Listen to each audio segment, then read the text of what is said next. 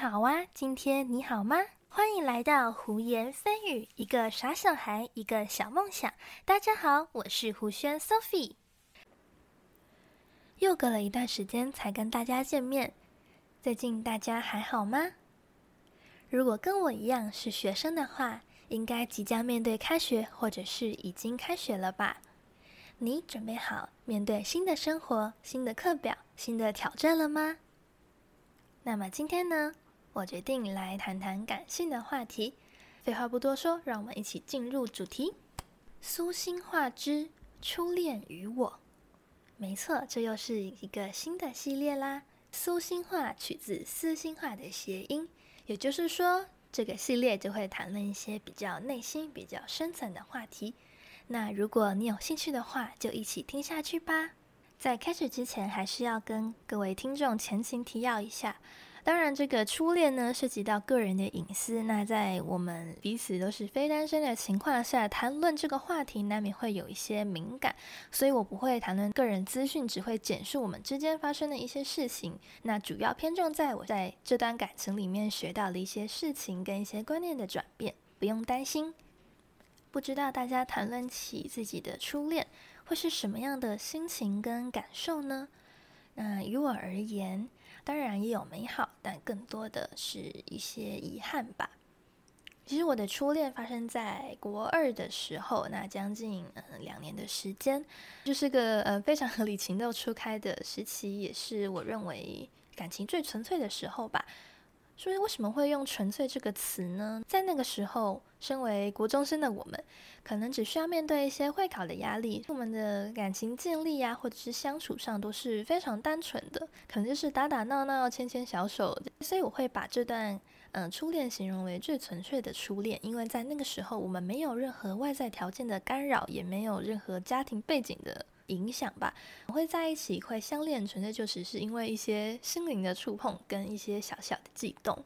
那也是因为我们之间的感情呢，也都还蛮稳定的。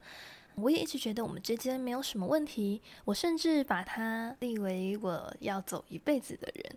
对，那现在想起来当然觉得不可能啦，但是对一个情窦初开的小女生，或许都会一些这样的幻想吧。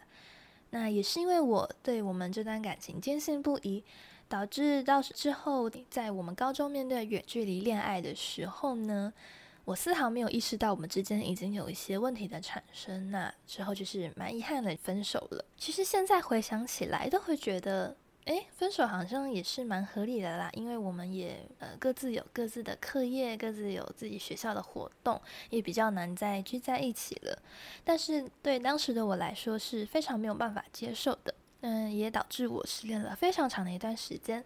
其实也是深陷在各种内疚当中，因为我觉得那时候的我们太好了，他也太好了，所以我。都觉得会造成我们两个的分手都是自己的问题。如果我当初再主动一点，是不是我们就可以继续走下去？如果我再积极一点的话，是不是我们就不会变成这样了？其实那个时候，我虽然表面上看起来嘻嘻哈哈，但是夜深人静的时候，或者是失眠的时候，经过我们一起走过的地方。我的眼泪就是会莫名的夺眶而出，相信这种感觉，经历过失恋的人多少都会了解这样的心情吧。我记得国中有一堂辅导课，老师问我们：被热水烫到的痛跟心痛哪一个比较痛呢？当时的我毫不犹豫选择了被热水烫到的痛，因为当时根本还没有经历过什么心痛。其实真正经历过呢，就会明白，其实心痛是说不出来的。那种窒息，如江水一般袭来的很失落、寂寞，是没有办法去表明的。别人的安慰可能也没有办法起到太大的作用。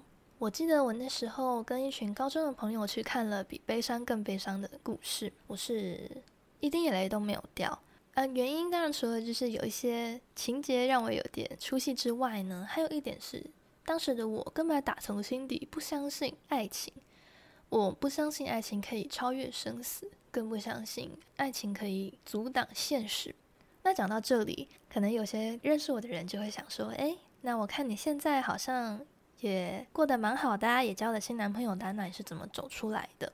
其实你要问我是什么时候走出来的，我没有办法给大家一个确切的时间点，但我只能说，时间没有办法完全抚平伤疤，但是可以带走伤痛。其实现在的我回看这段感情，我会充满感恩。感恩的当然包括他给了我一段非常美好的初恋，那也。也让我有了对爱情的憧憬，让我知道美好的爱情会长什么样子。当然，也是感谢他带给我一些失恋的经验，也让我在感情里面学到很多很多。我曾经写过一段文字记录我这段感情，那在这边我觉得可以分享给大家。老天赐予缘分，但却从不插手它的延续。我总在想，为何我们愿意赴汤蹈火，只为一次轰轰烈烈？即使面对着重蹈覆辙、一而再、再而三的委曲成全，其实相处哪有那么多迁就和容忍？终归是愿意与不愿意。经历带来的是伤害还是勇气？前前后后多少日子，仍旧追逐着答案，仍旧用泪水换取一个永恒。爱情没有原因，离别没有所谓，谈着谈着走散了。说着说着，也就放下了。看着过去一股脑栽进的挚爱，才发现我们早已告别能畅谈爱情的年纪。也或许这个瞬间，我只是在讲述着自己的故事罢了。说到这，我只想感谢那个让我奋不顾身的你，感谢那个小小年纪尝试实现憧憬的曾经。其实我从来没有恨过你吧。毕竟那段时光真的真的很美好，你也教会了我如何爱人，如何被爱。你也真的了解我，至少在印象里是这样。你还是我很重要很重要的人，还是我很感谢很感谢的人。谢谢你，我知道不可能是永别，所以一起走吧。其实我写完这篇文字的时候，心情是非常的平静。成长这件事情是很难感觉得到，但是我写完的瞬间，我是真的觉得自己长大了。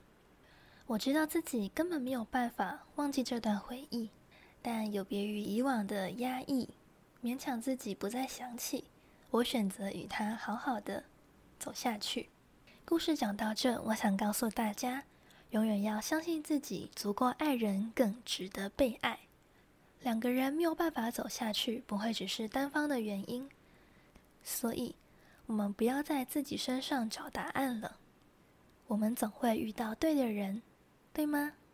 最后，我想要祝福大家，能够在爱情路上找到对的他。我们都要好好去爱，勇敢去爱。